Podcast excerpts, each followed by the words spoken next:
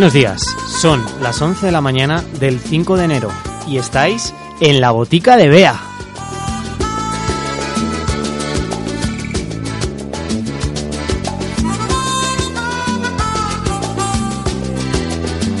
Bueno, muy buenos días a todos. ¿Qué tal? ¿Cómo estáis? Bienvenidos a un programa más de La Botica de Bea en este tercera en esta tercera entrega que tenemos en este año 2020. Y bueno, lo primero de todos, desearos que hayáis pasado unas buenas navidades y que os traigan muchas cosas los reyes. Y para ello estamos aquí en la botica de Bea para haceros llegar el tercer tema que, bueno, hoy como veréis eh, vamos a iniciar el programa con un tema muy delicado a tratar como es el cáncer de mama, en el que la doctora Raboso nos informará una vez más de, en este caso del cáncer de mama, sobre bueno, un tema que está a la orden del día y que seguramente muchas de, nuestros oyentes seguramente lo estén padeciendo, seguramente que eh, haya en vuestro entorno alguien que lo esté sufriendo. Aunque antes de comenzar vamos a recordaros que tenemos ya los primeros eh, programas disponibles en iVoox, en una plataforma que se pues, lo deletreo por si no lo eh, sabéis apuntar, y latina V-O-O-X, que se, está disponible a través de Google Play para los teléfonos Android, así como en Apple Store para los teléfonos de iPhone, y que nos podéis descargar, ¿de acuerdo? Podéis descargar la aplicación y podéis descargar nuestros programas y llevarlos con vosotros ahí donde queráis, así como también podéis eh, suscribiros, lógicamente, a nuestro canal, que es La Botica de Bea, y comentaros que también estamos en Instagram, ¿vale? En el que eh, nos podéis escuchar y nos podéis también tener ahí a través de Instagram en arroba boticabea, donde os pondremos al día de todas las novedades que vayan surgiendo y os mantendremos informados, lógicamente, de todos los programas que vayamos haciendo y donde, lógicamente, también tendréis muchas exclusivas y sorpresas. Así que nada, como el programa estamos deseando de empezarlo, vamos a ir ya directamente a presentar a la doctora Beatriz Raboso Moreno. Buenos días, Beatriz. Buenos días, Roberto. ¿Qué tal? ¿Cómo estás? Bienvenida un día más a la botica de Bea. Bueno, Roberto, estoy muy contenta de estar aquí. Además, hoy es día 5 de enero, que espero que os traigan muchas cositas los reyes. Y es verdad, voy a hablar de un tema un poquito delicado, que es el cáncer de mama, pero me parece que es un tema que es muy relevante y sobre todo lo que más que hablar del cáncer de mama, también quiero hablar de la prevención del cáncer de mama. Bueno, pues como ya habéis oído a Beatriz, vamos a empezar ya con el programa. Y bueno, Beatriz, nos has comentado que nos vas a hablar sobre el cáncer de mama, que por desgracia es una enfermedad que está muy a la orden del día y, que bueno, seguramente que muchas de nuestros oyentes a lo mejor, si no son ellas, eh, conocen a alguien de su entorno que lo esté, lo esté sufriendo y desde la botica de Bea queremos eh, ayudarles y queremos eh, respaldarles en, en, todo lo que podamos. Y bueno, Beatriz, ¿por qué has decidido hablar sobre el cáncer de mama? Pues mira, Roberto, mm, te voy a contar. He decidido hablar de este tema ya que cuando era estudiante, cuando estaba estudiando en prácticas de ginecología, he podido ver varias pacientes sufriendo esta patología y realmente mm, me acuerdo particularmente de una de ellas. De hecho, el cáncer de mama es una enfermedad con más mitos que certezas. Una patología realmente que ha suscitado muchos miedos y no demasiadas esperanzas. Aunque, Roberto, esas no son ciertas porque actualmente el cáncer de mama es uno de los cánceres con mejor claridad de diagnóstico y mayor capacidad de curación. Mm, además, para que entendáis por qué he hablado de este tipo de cáncer, porque hay muchos tipos de cáncer, nos vamos a poner en la situación de que yo como estudiante me acuerdo de una mañana sobre las 12, como estudiante de prácticas, como he comentado, que fuimos a ver a una paciente y yo iba con el médico. Y el médico le dijo a una paciente, los análisis no son buenos, es un cáncer de mama. No te puedo mentir, pero hay muchas personas que se curan, hay muchos tratamientos. En ese momento, la paciente nos miró y dijo, ¿por qué de repente se va la luz a las doce del mediodía? ¿Por qué no oigo nada? ¿Por qué no quiero correr? ¿Por qué quiero correr? ¿Por qué a mí? Doctor, yo me he hecho todas las pruebas, todas las revisiones. No me he saltado ninguna. ¿Cómo se lo digo a mi hija? ¿Qué es exactamente el cáncer de mama? ¿Qué tratamientos hay? Y de ahí, queridos oyentes, que os quiera hoy hablar detalladamente de esta patología que seguro que, como has comentado Roberto, algunos de nuestros oyentes o la han sufrido en primera persona o la han visto en personas de su entorno. Madre mía, Beatriz, qué duro lo que nos has comentado, ¿no? De esta, esta paciente que, que te pasó en la, en la, bueno, en la residencia, no, es decir, en, en las prácticas. en tu época de estudiante en el que, bueno, qué que, difícil, ¿no? Muy difícil, Roberto, muy difícil. Bueno, pues vamos a empezar a hablar de, detalladamente de, de, este, vamos, de esta maldita enfermedad, ¿no? Como es el, el cáncer de mama. Y bueno, cuéntanos esta patología que, que lógicamente está, que desgraciadamente está a la orden del día. Como he comentado, el cáncer de mama representa el cáncer más frecuente en la mujer en el mundo occidental. El número de casos y el modo en que afectan al entorno familiar y social es lo que hace que propicie cada día más Roberto, la investigación para hallar nuevos fármacos y nuevas formas de tratamiento. De hecho, la manera de tratar el cáncer de mama ha cambiado radicalmente durante los últimos 10 años. Es decir, que el tratamiento que se hacía a una paciente hace 10 años no es el mismo que el que hay ahora en las guías. Para que lo entendamos un poco mejor, vamos a entender que los órganos que forman nuestro cuerpo están constituidos por células que normalmente esas células se dividen de forma ordenada con el fin de reemplazar las ya envejecidas o muertas. Cada célula lo que hace es que posee o que tiene unos mecanismos de control que van regulando ese proceso. Cuando en una célula se alteran esos mecanismos de control, lo que hace es que la célula se va a dividir de forma muy incontrolada, que es cuando produce lo que llamamos en medicina un tumor o un nódulo. O sea, es decir, lo que todo el mundo conoce frecuentemente, ¿no? Cuando le dicen que tiene cáncer. Un tumor, o nódulo. Pero no todo tumor es malo, ¿vale? Hay claro, sí, hay que saber dividirlo y luego ya en, los médicos sabéis ya Claro, que es lo que yo quiero explicar ahora. Es importante, eh, queridas oyentes, saber que a lo largo de la vida de la mujer las mamas van cambiando, es decir, cambian de textura y de aspecto, pues en función de la edad y también en función de las hormonas, es decir, del desarrollo hormonal y sexual. Además, también dependiendo en el momento del ciclo menstrual en el que nos encontremos, se van a producir cambios que pueden ser sintomáticos o no, que den síntomas o no, en función del nivel hormonal que tenga cada, cada persona. En la mama, como te he comentado, Roberto, es verdad que pueden aparecer tumores benignos, lo que llamamos tumores buenos, que es, por ejemplo, el caso de un tumor de mama bueno, el fibradenoma, que está formado por células que se van a dividir mucho, pero que no pueden dañar o invadir otras partes de nuestro organismo. En cambio, los tumores malignos, que son malos, sí que están compuestos por células que se dividen sin control y esos son malos. ¿Por qué? Porque son capaces de destruir tejidos y órganos cercanos, que es lo que llamamos en medicina la infiltración o incluso que se puedan trasladar a otras partes del organismo, que es lo que llamamos los médicos metástasis. Claro, metástasis es, digamos, la palabra que seguramente la mayoría de nuestros oyentes y, usuarios de, Internet conocen, ¿no? Metástasis, que está relacionado con el cáncer. Bueno, y una vez que nos has explicado un poco, eh, pues, todo lo, digamos, los entresijos de este cáncer una, de mama... una especie de introducción, pues, para que nuestros oyentes, para ponerlos un poquito en la situación, efectivamente, Roberto. Pues, una vez visto esta introducción, cuéntanos qué síntomas tiene el cáncer de mama. Pues vamos a ver, los síntomas Roberto depende mucho, ya que yo siempre digo que cada paciente es un mundo, pero generalmente en la fase inicial de la enfermedad, cuando la lesión es muy pequeña, pues no suele aparecer ningún tipo de síntomas. Es lo que llamamos en medicina la fase preclínica, es decir, antes de la clínica.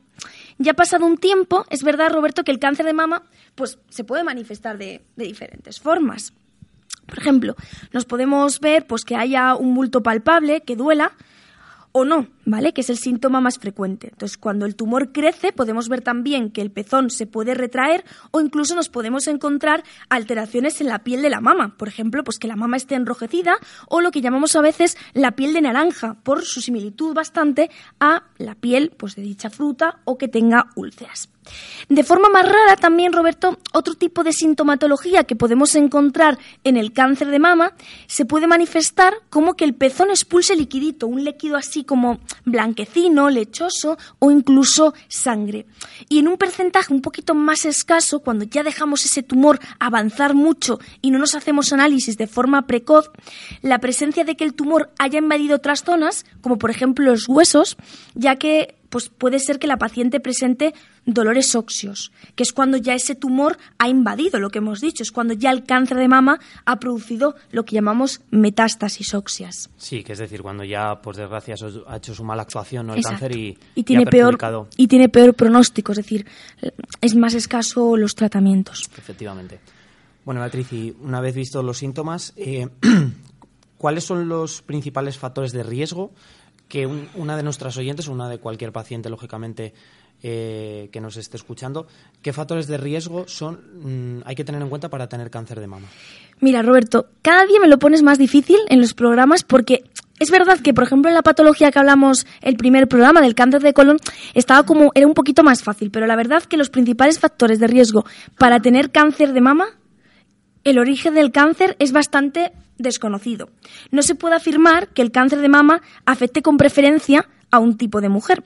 Pero es verdad que la medicina, como siempre, va avanzando y ha buscado factores que pudieran indicar una mayor probabilidad de sufrir la enfermedad y los ha denominado factores de riesgo. Como muy bien has dicho, Roberto, ya vas aprendiendo también de medicina. Por supuesto, yo, vamos, me pongo la orden del día contigo también. ¿Y cuáles son los factores de riesgo más importantes? Bueno, si tuviéramos que poner, a mí digamos que el principal sería la edad. Y aunque es verdad que el cáncer de mama puede afectar a cualquier mujer. El riesgo de padecerlo es verdad que aumenta con la edad, como decíamos en el cáncer de colon, y la población más afectada, y esto es muy importante, queridas oyentes, se va a concentrar entre los 50 y los 65 años. De ahí que haya esas pruebas de cribado, haya esos screenings de mamografías que más adelante iremos hablando. Otro factor de riesgo importante son los factores hormonales. Por ejemplo, importante, la primera regla, que sea una edad temprana o la menopausia tardía. Otro factor de riesgo sería la ausencia de embarazo o tener el primer embarazo a una edad avanzada, por ejemplo, después de los 30 años. Son también factores de riesgo que están bien conocidos. es decir, que nos estás dando a entender de que, por ejemplo, eh, pacientes que tengan o quieran tener un hijo, estén embarazadas pasados los 30 años, tienen más riesgo de padecer cáncer de mama que, por ejemplo, una madre, por ejemplo, en como tu edad, por ejemplo, que tienes 26 años, lógicamente todavía no eres mamá, pero tienen más riesgo ellas que, que tú en este caso. Sí, según los estudios y según las guías, sí, la verdad que sí. Curioso. Y luego, pues cada, cada paciente es un mundo y a veces no todo es cuadriculado, pero sí. Sobre los anticonceptivos orales, es un tema un poco complicado, es algo bastante discutible. Controlados por el especialista, no supone un aumento del riesgo de padecer cáncer de mama, sino que puede ser incluso el anticonceptivo oral, es decir, la píldora, un factor protector. Sin embargo, no se conoce si puede existir un efecto perjudicial cuando la píldora se toma durante mucho tiempo, más de ocho años. Pero mira, Roberto, es un tema muy discutido, muy discutido en entre ginecólogos, entonces tampoco me voy a meter mucho en el tema porque unos dicen que sí, otros dicen que no, entonces tampoco quiero hacer algo muy contradictorio. Con respecto, a otro factor de riesgo sería el tratamiento hormonal sustitutivo, que eso significa que es cuando mm, administramos a una paciente un tratamiento hormonal de larga duración que combina hormonas sexuales como son los estrógenos y las progesteronas y esto lo hacemos normalmente pues para tratar los síntomas de la menopausia, pero que en la actualidad está desaconsejado porque muchos estudios han demostrado un aumento del riesgo del cáncer de mama. Luego también un factor de riesgo muy importante, queridas oyentes, son los antecedentes familiares, es decir, las mujeres con antecedentes familiares directos, madre, hermana o hija, tienen un riesgo aumentado de padecer la enfermedad respecto a los que no tienen estos antecedentes. Y el riesgo es mucho mayor cuando hay cáncer de mama en tres o más familiares directos y sobre todo si lo han padecido en edades jóvenes. Si tú, querido oyente, es tu caso, es aconsejable que os hagáis un estudio genético, Roberto, ya que aunque es poco frecuente, solo un 5 o un 10%, se podría tratar de un cáncer de mama hereditario. En este tipo de cáncer se producen alteraciones genéticas como los genes BRCA1 y BRCA2, como fue el caso de Angelina Jolie. No sé si os acordáis. La famosa actriz que es cierto que tuvo ese percance. Sí, que tenía esas mutaciones genéticas. Exacto. También otro factor de riesgo es la obesidad o el sobrepeso después de la menopausia, que es un factor de riesgo al igual que el sedentarismo. Estudios recientes demuestran que una dieta equilibrada en frutas, verduras, cereales y sobre todo también realizar bastante ejercicio físico regular ayuda a proteger contra, Roberto, enfermedades como decíamos, el corazón, la obesidad y distintos cánceres, entre ellos, pues el cáncer que tenemos hoy en la mesa, el cáncer de mama. El deporte es algo básico también, ¿no? Para nuestros pacientes que que si practican ejercicio diario, bien sea pues, salir a andar mismamente, ¿verdad? Como Claro. aconsejáis muchos médicos, el Exacto. caminar media hora al día, ¿verdad, Beatriz? o un poquito más si se puede, incluso 45 minutos. Y sobre todo también, queridas oyentes, queridos oyentes, también una dieta equilibrada, rica en fibra. El consumo de tabaco, como todo el mundo sabe, ya tuvimos en el primer programa cómo dejar de fumar. Correcto, recordaros eso, que estamos en iVoox, en, en, botica, en la botica de Bea, y que, bueno, ahí tenéis disponible ese programa en el que hablamos sobre el tabaco. Así que nada, bueno, ese pequeño inciso, Beatriz, para que nuestros oyentes lo recuerden, Muy que lo tienen Roberto, a su muy disposición. bien, que no se los olvide porque es muy importante. De hecho, he tenido muchísimos mensajes diciéndome, me ha servido, estoy intentándolo, voy a hacerlo como proposición de este Sí, sí, año que está llegado- empezando. Nos han llegado muchísimos mensajes, muchísimas gracias a todos y a todas. Muchas gracias, de por verdad. estar ahí al otro lado escuchándonos y bueno, es un placer poder haceros llegar eh, todo tipo de información y ayudaros en, en un montón de, de enfermedades que, que, bueno, que la doctora Raboso siempre os lo va a ofrecer con todo el gusto.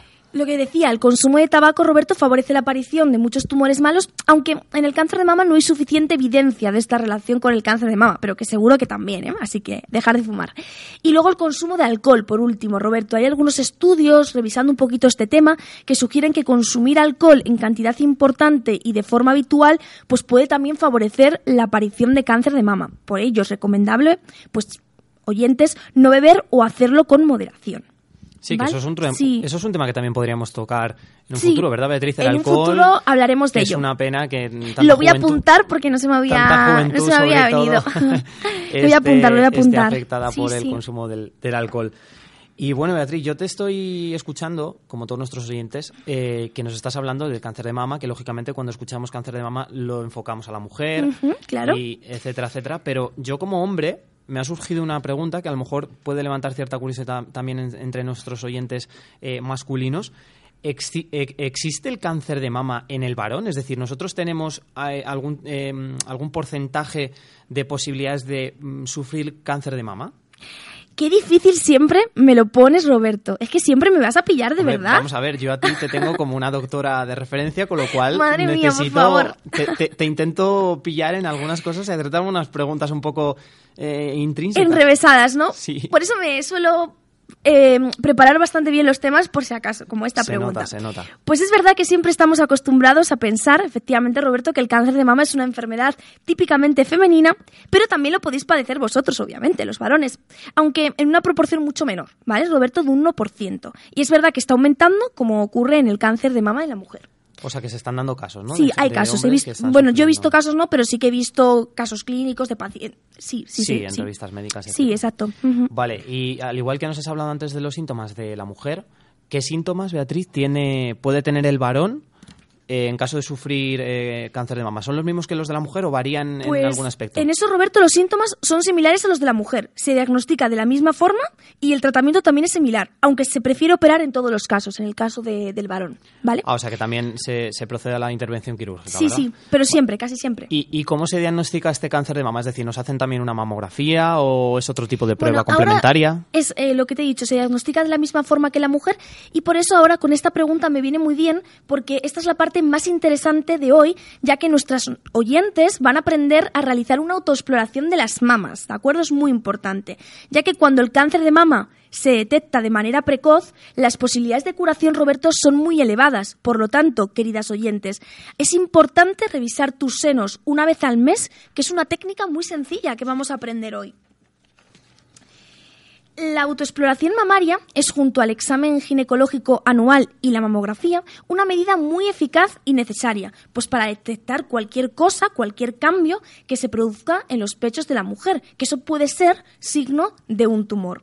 Y aunque el cáncer de mama suele ser más frecuente en las mujeres mayores, ya de más de 45 o 50 años, también puede aparecer, Roberto, a edades más tempranas, por lo que los especialistas, las guías, recomiendan realizar la autoexploración del pecho a partir de los 20 años, una vez al mes, por ejemplo, incluso cuando estamos en O sea, la ducha. eso te iba a comentar, sobre todo en, en cuando es, cuando es mm, En la ducha, te estás jabonando, que te estás enjabonando, siempre Es se procede, muy ¿verdad? útil, muy a, útil. a palparse, a ver si hay algún tipo de nódulo, de Y- algún... Exacto, y de hecho, queridas oyentes, yo os animo a que lo hagáis. Y hoy vamos a aprender en este programa de la botica de Bea a cómo se realiza bien.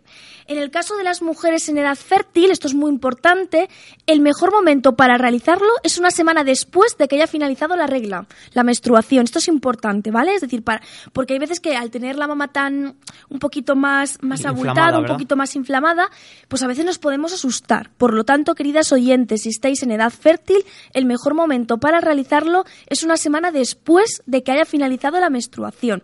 Y las mujeres que ya han superado la menopausia pueden realizársela cualquier día del mes. No hay ningún problema, Roberto. Vale, o sea que nos has comentado que se puede realizar la autoexploración, ¿verdad? Pues Exacto. Claro, pues ahora explícanos en qué consiste la autoexploración, es decir, cómo se efectúa esa exploración de las mamas para, para nuestras oyentes. Bueno, pues esto es muy importante, ¿vale? Lo vamos a hacer despacito para que todos nuestros oyentes lo vayan entendiendo. Vamos a empezar por el primer paso. ¿Qué tenemos que hacer? Bueno, nos vamos a poner de pie frente al espejo. Vamos a colocar los brazos extendidos a ambos lados del cuerpo y vamos a observar si hay alguna irregularidad en nuestras mamas. Si vemos que están un poquito naranjitas, si la zona está enrojecida, si una es asimétrica con respecto a la otra. Pon los brazos, querido oyente, detrás de la nuca y observa si se elevan de igual manera. Hay que llevar la mano izquierda a la mano derecha. Tenemos que utilizar la yema de los dedos y recorrer con la yema de los dedos, ¿vale?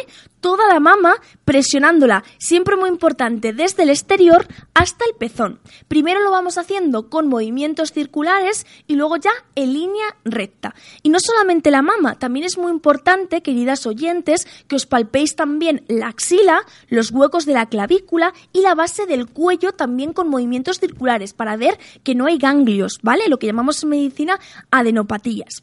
Hay que presionar también ligeramente los pezones para comprobar si hay secreciones, como decíamos, una secreción lechosa, una secreción sanguinolenta. Y hay que repetir el proceso en la mano izquierda con la mano derecha. Lógicamente, Beatriz, permíteme, Sí. lo- la- nuestros oyentes van a tener el programa a su disposición, lo van a Claro. poder escuchar siempre para estas Siempre para instrucciones, pero hacerlo. bueno, que, que- que nosotros os recomendamos que si tenéis papel y boli ahí a mano, que lo cojáis ahí Sí, un, un segundito. y Pero bueno, que lo tienen en iVoox, que lo pero pueden- lógicamente que lo tienen en iVoox y Claro, lo vais sin a poder problemas. escuchar siempre, siempre que queráis. Sí, Beatriz. Bueno, y luego también eh, otra cosa importante es que te puedes tumbar boca arriba y repetir la exploración de, de ambos pechos.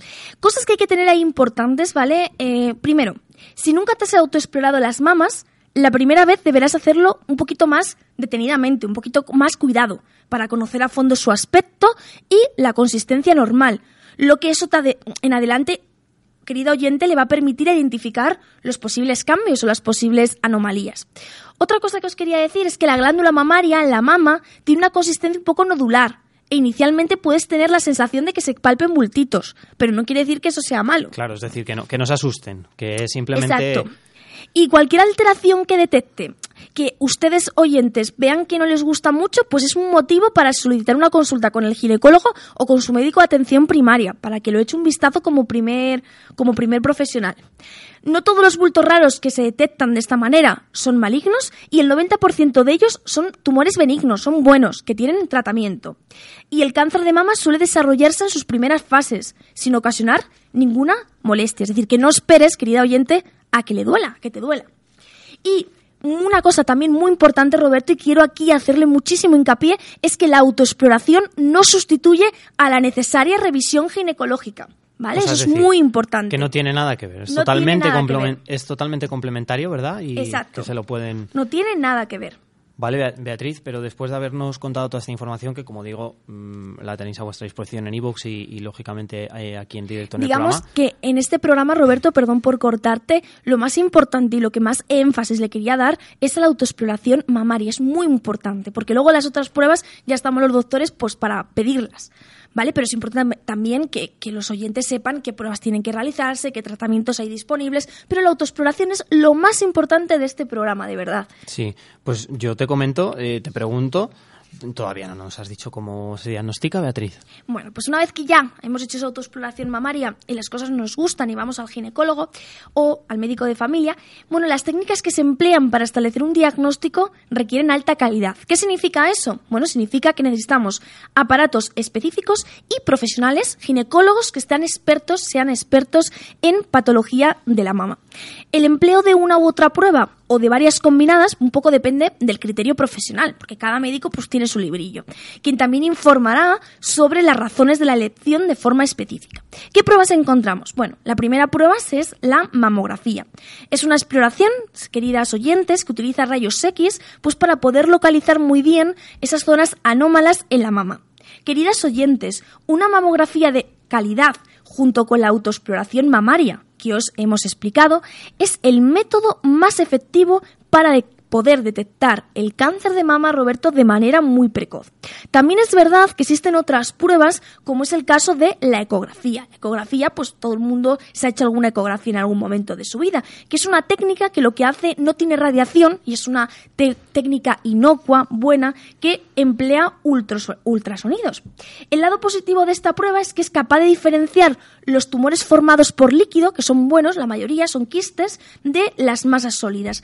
Y este tipo de exploración, Roberto, la ecografía, la solemos usar sobre todo ya en mujeres menores de 30 años. O sea que están, digamos, que son todavía jóvenes, ¿verdad? Y que están todavía digamos, en su fase de desarrollo, ¿verdad, Beatriz? Exacto. Y en la mayoría de casos, una vez que el especialista de la mama, Roberto, ha detectado el tumor mediante una de estas pruebas, o bien una mamografía o bien una eco, lo que se suele hacer es coger un trocito de esa zona que nos gusta, lo que llamamos en medicina una biopsia, y analizarlo para poder confirmar cuál es el diagnóstico definitivo. Y será ya el Departamento de Anatomía Patológica con el microscopio los que van a determinar el grado o el tipo así como la valoración de receptores hormonales, un gen característico, el gen HR2, ya que estas cosas, estas pequeñas cosas que estamos hablando, determinarán, Roberto, el tipo de tratamiento que decidiremos poner a cada paciente. Digamos que con estas pruebas citadas eh, anteriormente, pues es como, como se diagnostica. O sea que realmente... El cáncer de mama. Sí, o sea que bueno, son pruebas totalmente que tienen todos nuestros oyentes a su disposición y que se hacen en los hospitales. Y que se hacen en los hospitales, ¿verdad? Pero también se realizarán otro tipo de, pruebas complementarias, como una analítica de sangre, es decir, extraer sangre, pues un poco para valorar la situación del paciente y también ver diferentes marcadores eh, tumorales específicos para el cáncer de mama. También a veces realizamos una radiografía de toras, ¿vale? ¿Un poco para qué? Pues para ver un poco determinar la posible expansión de la enfermedad hacia los pulmones y en muchas ocasiones, también cuando ya vemos que es un cáncer de mama, lo que hemos un poco pasado en el que tiene mucha, el paciente tiene dolores óseos, a veces hacemos una gamografía ósea, ¿vale? Que es una prueba de medicina nuclear que es útil para descartar la afectación ósea cuando el tumor ya ha invadido mucho, lo que decíamos, las metástasis. Sí, o sea, que es una prueba un poquito más elaborada, ¿no? Que para valorar cómo se encuentra la, la paciente. Exacto. Vale, Beatriz, ¿y, de qué depende la evolución del cáncer de mama? Es decir, de qué factores están involucrados en, la evolución de la enfermedad. Es un poco difícil, Roberto, pero haciendo así un pequeño resumen aquí mm, en, la mañana, pues depende fundamentalmente de, de la presencia o ausencia de los siguientes factores pronósticos. Por ejemplo, Roberto, si hay afectación de ganglios o del tamaño que tenga el tumor la condición hormonal, la edad, la extensión de enfermedad, entre otras. O sea, que depende de, varias cosas. Es decir, que está enfocado a, bueno, a ver lo que tienen, eh, mm, cómo se presentan esos ganglios, etcétera, etcétera. Eh, una pregunta eh, que se me, se me acaba de ocurrir, ¿qué es eso de los programas de cribado del cáncer de mama? ¿Cuándo se realizan? Em, bueno, Roberto, al no conocer eh, la causa exacta del cáncer de mama, hoy por hoy es una enfermedad que no se puede prevenir. Sin embargo, sí que es posible detectarla precozmente y la única exploración de eficacia demostrada, Roberto, para la detección precoz del cáncer de mama es la mamografía. ¿De acuerdo? La mamografía. Entonces, queridas oyentes, es fundamental que participéis, y esto lo hago con mucha énfasis, en las campañas de cribado organizadas por las comunidades autónomas, ya que el cáncer de mama es una de las pocas enfermedades cancerosas que se pueden detectar precozmente. Mujer a partir de los 40 años con factores genéticos elevados cada año y mujer entre los 50 y los 69 años cada dos años. Y si a pesar de todo esto eh, alguna de nuestras oyentes es diagnosticada de cáncer de mama, eh, ¿cuáles son los tratamientos? Bueno, pues eh, Roberto, mm, he hecho mucho énfasis, ¿vale? En estas campañas, ¿vale? Pero también la autoexploración que ya, que ya hemos explicado. Y con respecto a los tratamientos, existen varios métodos mediante los cuales es posible tratar el cáncer de mama. No voy a extender porque sería demasiado largo, pero resumidamente quiero contar con la cirugía, que en general es el primer tratamiento que, que se aplica, la radioterapia, la quimioterapia, la terapia hormonal, pero será un equipo multidisciplinar compuesto por oncólogos, cirujanos, expertos en patología mamaria, ginecólogos y radioterapeutas, los que decidirán el tratamiento más adecuado en cada, cada caso concreto. Como decíamos, que Roberto, que cada paciente pues es, es un mundo. Vale, Beatriz, hemos recibido un mensaje que nos dice de una oyente que le han diagnosticado cáncer de mama y está, y está asustada. Eh, nos ha escrito Susana desde Madrid y bueno, nos ha contado que qué puede hacer Beatriz. Bueno, buenos días Susana. Em, lo primero de todo, pues eh, contarte, querido oyente, que bueno, esperemos que la botica de Bea te, podamos ayudar. Sé que recibir un diagnóstico de cáncer mm, conlleva un importante impacto emocional en tu vida, no solo para ti, sino también para tu círculo social y familiar. Y eh, al principio, Susana, es normal sufrir lo que llamamos una especie de shock emocional, ya que en poco tiempo se ha de hacer frente al diagnóstico, las pruebas médicas, los tratamientos, incluso la aparición de los posibles efectos secundarios con los tratamientos recibidos, así como tener que tomar decisiones difíciles y afrontar mm, cambios en la vida diaria. Pero puede, querida oyente, Susana, a ti y a muchos oyentes que seguro que nos, les hubiera gustado llamarnos, pero tenemos el tiempo muy, muy limitado, que os sintáis tristes, enfadadas. Además, puede aparecer por tu cabeza muchas preguntas, como por ejemplo, si se te caerá el pelo, qué tratamientos será el más efectivo, o cómo influirá la enfermedad en tu relación de pareja, con tus hijos. Estos sentimientos y dudas, Susana o queridas oyentes, son normales en el primer momento, pero poco a poco se van a ir resolviendo a medida que tengas más control sobre la situación. Mm, Roberto, mm, ya que tenemos un poquito de tiempo, em, a Susana y a un montón de estas oyentes mm, voy a, facilitarles, si te parece bien, si me das por supuesto, el permiso. Sí, nos quedan todavía cinco minutos de programa la adaptación de esta etapa tan dura y recomendar algunas indicaciones. Por ejemplo, eh, que solicites información a tu médico de, las cosas que de verdad te preocupan, sentarte a hablar con tu médico, establecer rutinas de descanso y de autocuidado. Es importante, queridas oyentes, que sigáis una dieta equilibrada y realizar ejercicio moderado, como por ejemplo pasear 20 minutos diarios, otro consejo también es practicar alguna técnica de relajación, Susana. Por ejemplo, realizar alguna actividad que, le guste, como los hobbies, las manualidades vienen también muy bien, leer libros, cosas que te ayuden un poquito a distraer la atención y a mejorar el nivel de concentración. Y lo más importante, Susana, esto va dirigido a ti, pero también a un montón de las oyentes, como he dicho, evitar el aislamiento. Querida oyente, aunque puedes tener momentos en los que es verdad que necesitamos estar solos, tener cerca a tu gente puede afrontar, te puede ayudar a afrontar las dificultades y precauciones que, o preocupaciones que pueden surgir a lo largo de esta etapa, así como sentirte un poquito más acompañada, más arropada, más cuidada. Sí, mire, hemos recibido otra, otra pregunta, Beatriz, de una oyente, en este caso Isabel, que nos ha comentado que cómo les puede contar eh, a sus seres queridos eh, lo que siente, es decir, cómo se encuentra. Es decir, Isabel también ha sido diagnosticada de cáncer de mama. Bueno, Isabel, mm, espero que este programa eh, le haya ayudado. Mm, sobre todo, Isabel, mm, lo que me preocupas, lo que me pregunta, es importante no aislarse. La familia, para mí, yo siempre lo digo, que es el apoyo más importante con que cuentas durante el proceso de la enfermedad. Para ellos también va a ser una etapa difícil, ¿vale? Sobre todo al principio, cuando todavía no está claro lo que hay que hacer, cómo pueden cuidarte, apoyarte, si hay o no que hablar de la enfermedad. Y es importante una comunicación muy fluida, ¿vale? Para favorecer una mejor adaptación de la enfermedad y que la enfermedad vaya pues poco a poco entrando en vuestras vidas, aunque es duro, pero con un menor riesgo de, malestar emocional. Y ya por último, para terminar, eh, tenemos otra pregunta de Facunda un oyente que nos escucha, en el que mm, nos hace llegar eh, que, bueno, que cómo afronta esos cambios, es decir, cómo puede afrontar el estar sana desde un principio y mm, cómo puede afrontar esos cambios que la vienen al sufrir esta, esta enfermedad. Buenos días, Facunda. Em, es verdad que como consecuencia de los tratamientos eh, su cuerpo, la apariencia física, pueden sufrir cambios, efectivamente, como por ejemplo la pérdida o el aumento de peso, las cicatrices, la pérdida de la mama. Pero debes saber, Facunda y nuestros oyentes, que puedes adaptarse a su nueva imagen y continuar con la vida cotidiana.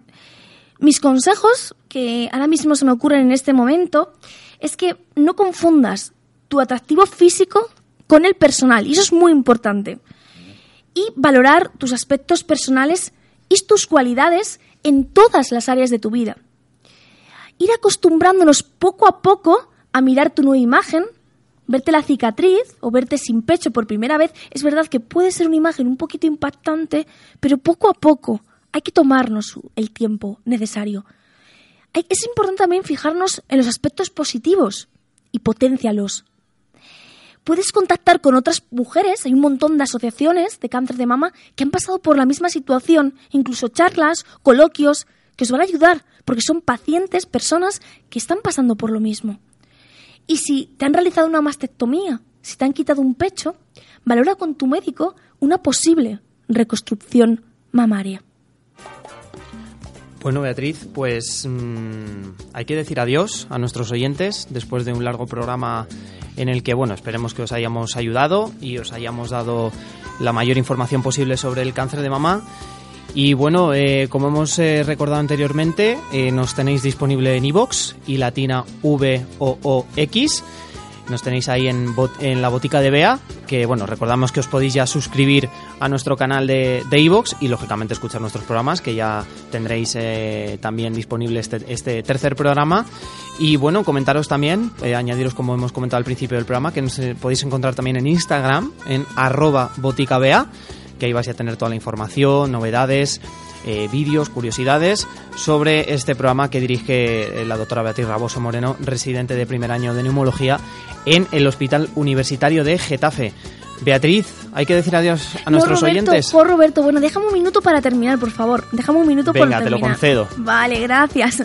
Bueno, por último me gustaría decir mm, a nuestros queridos oyentes y a, las, a Isabel, a Susana y a Facunda que es importante buscar, como he contado antes, un apoyo a través de los profesionales especializados y que existen muchísimas asociaciones, como la asociación AECC, que ofrece diferentes servicios gratuitos para pacientes y familiares, como el apoyo psicológico, la orientación social, el voluntariado testimonial. Y bueno, ya que nos despedimos, deciros que os traigan muchísimas cosas los reyes y que paséis pues un buen día con vuestros familiares, vuestros hijos y bueno, que estoy deseando ya de, de, hacer, de continuar y de empezar el cuarto programa, que a ver si ya lo estamos preparando en breves, ¿verdad Roberto? Sí, totalmente de acuerdo contigo Beatriz, estamos ya deseando seguir en, en el programa.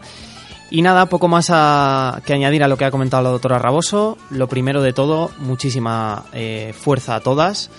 Podéis, lo vais a conseguir y cualquier cosa que necesitéis ya sabéis que la botica debe estar a vuestra disposición y os resolveremos cualquier tipo de duda y como hemos comentado anteriormente las preguntas de nuestros oyentes, nos enviáis todas las cuestiones que os surjan que la responderemos con muchísimo gusto aquí en la botica de Bea. Muchas gracias por escucharnos. Como ha comentado Beatriz, que os traigan muchas cosas a los Reyes. Esperemos que tengáis un próspero año 2020. Muchísimas gracias a todos y nos vemos, nos escuchamos y nos, nos tenéis a través de internet y en Instagram en la botica de Bea. Gracias. Gracias.